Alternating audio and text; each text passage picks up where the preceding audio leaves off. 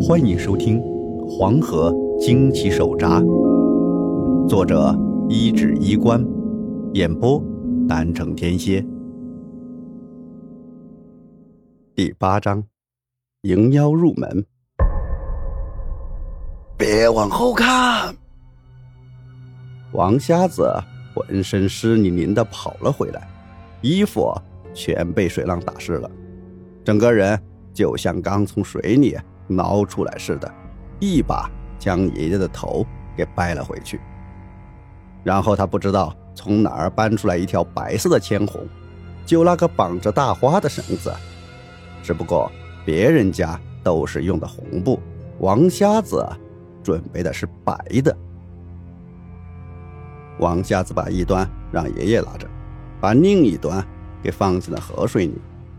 爷爷就觉得自己身后是被人盯上了，整个人都忍不住挺直了背，忍不住的想回头看看。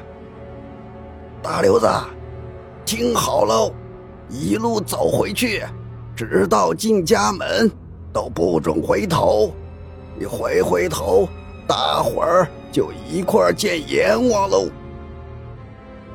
王瞎子声嘶力竭的警告。当即让爷爷打消了回头偷看的念头。他也不知道王瞎子是不是知道河里已经上来了人，他也不敢说啊，就感觉后背那一位一直直勾勾的看着他的背，骨头都凉了半截。起！王瞎子高喊了一声，就像以前。人娶亲时起花轿一样的口令，爷爷硬着头皮迈步开始往回走。这一开始还好，渐渐的，他感觉自己手上的铅红有了些力道，好像被什么人给拉住了，沉甸甸的。爷爷头皮麻了一下，心里别提多紧张了。王瞎子在旁边一路摇着铃铛。咣当咣当的，传的整个夜空中都在回荡。本来从河口回村子的路啊就不远，就那么百来米的黄泥路啊，爷爷天天走，闭着眼睛都能摸回去。可是今天这段路啊，算是他走过的最难走、最煎熬、最漫长的一次。好不容易到了村口，背上啊，冷汗都把衣服给打湿了。紧贴着脊背上。长河村里到处挂着红灯笼，张灯结彩，可偏偏街上是一个人都没有，显得冷冷清清。村口处的两个童男童女孤零零地站着，就像是代替了迎亲的人。随着王瞎子中气十足地叫了一句。新娘子到！村子里面响起了敲锣打鼓的声响。为了自个儿家里人的安全，村里人那是卖力的在自家院子里敲锣打鼓。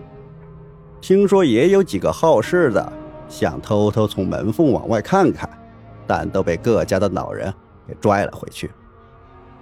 爷爷在前面走着，领路回到了自个儿的家。门是打开的，门上贴的年画门神也按照王瞎子的吩咐，用黄布给遮了起来。太爷爷、太奶奶躲在里屋，两人听着铃铛声是越来越近，心里也七上八下的，想出来看看吧，又怕坏了事；不出来吧，心里又实在不放心。就这么顾虑着功夫，爷爷已经走进了院子。接着到了堂屋，也在这个时候，忽然爷爷就感觉手上牵红的那股拉力不见了，那朵大花也掉到了地上，那种被注视的感觉不见了。爷爷忐忑的心跳刚缓和了一点突然被窜到的眼前的王瞎子又给吓了一大跳。你你干啥？一惊一乍的，见到是王瞎子，爷爷一个劲的给自己胸口顺气，还以为是一直跟在自己后面的那位走出来的，这可一直悬着心呢。然而他紧接着就感觉王瞎子有点不对劲，手上的铜铃铛“哐”的一声落地，整个人都在哆嗦。本来就看不到瞳孔的眼珠子，一个劲儿的往上翻，看上去就像触电了似的，口水都顺着嘴角流了下来。爷爷顿时心里也毛了，连忙退开了两步。忽然，王瞎子头一垂，再抬头时，脸上的肌肉好像失控了似的，只有眼白的眼珠子直勾勾的盯着爷爷。怪异的笑了笑：“您怕我做什么？你将我接入了你家的门，我跟你赵家结下了缘分，别人求不来的好事，你有什么好怕的？”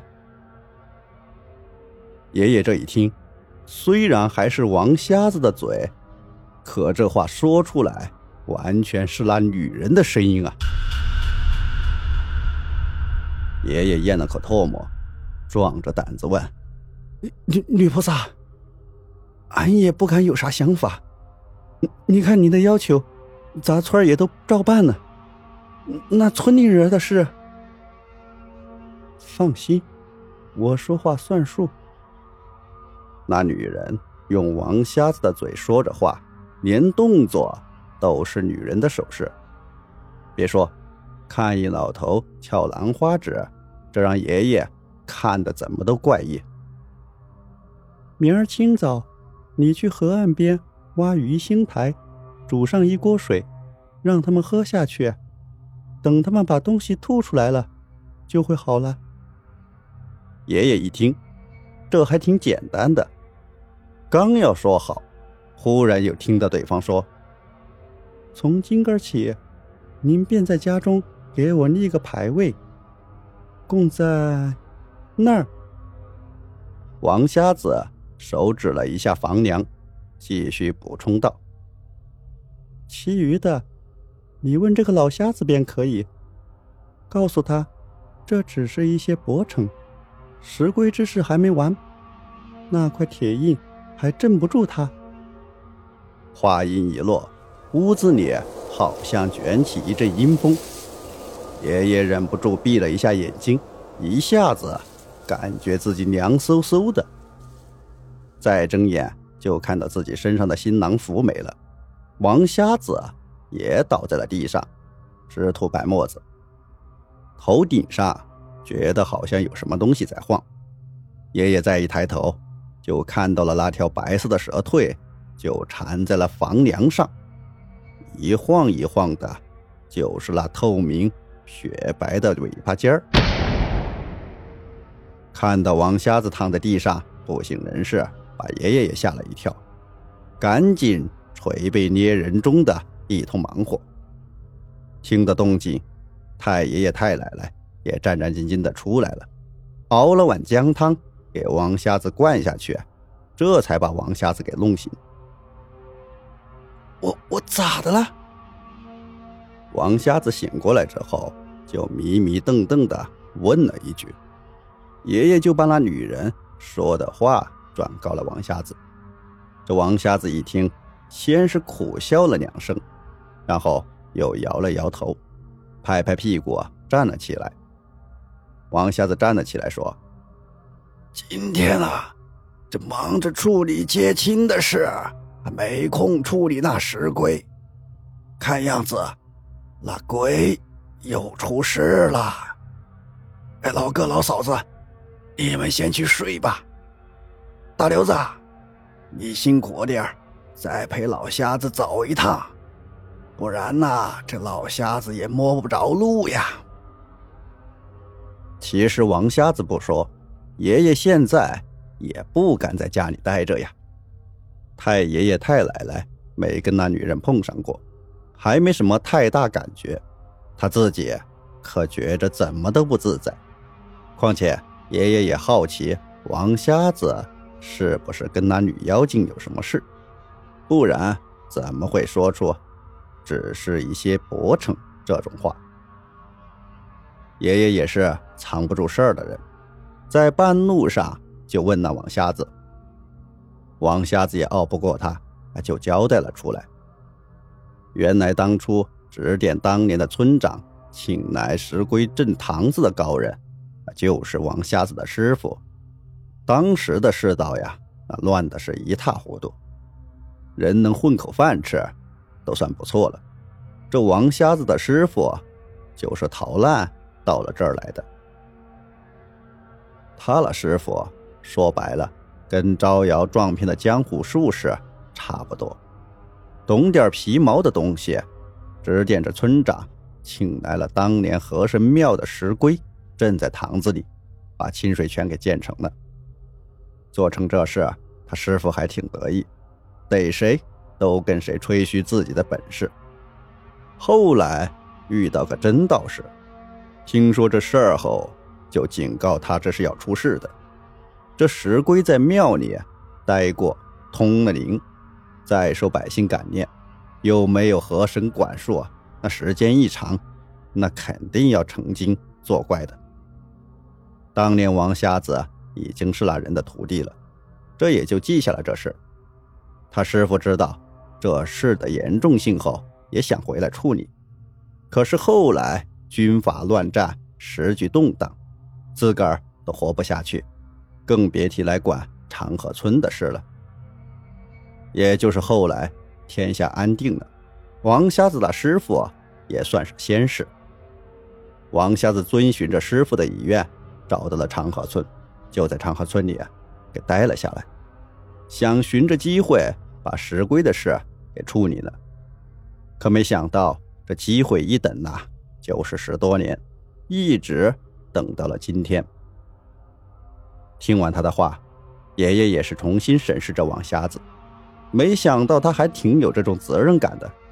为了这么件事，就真能记一辈子，花了十多年的功夫。要不是王瞎子还守着长河村，今儿这事还真不知道该怎么办。隔壁老烟鬼就说过：“这人算不如天算，可能就是这么回事吧。”就这么说着话的功夫，那清水泉也到了。因为水被放干了，这周围的土呀是湿的跟泥汤似的，躺下去就能带起一脚的泥。黑漆漆的夜色里，那石龟的影子就在不远处。但是仔细一看，这爷爷顿时有点傻眼。这好端端的一个石龟，怎么一晚上功夫？只剩下个王八壳了。本集播讲完毕，欢迎订阅，下集更加精彩。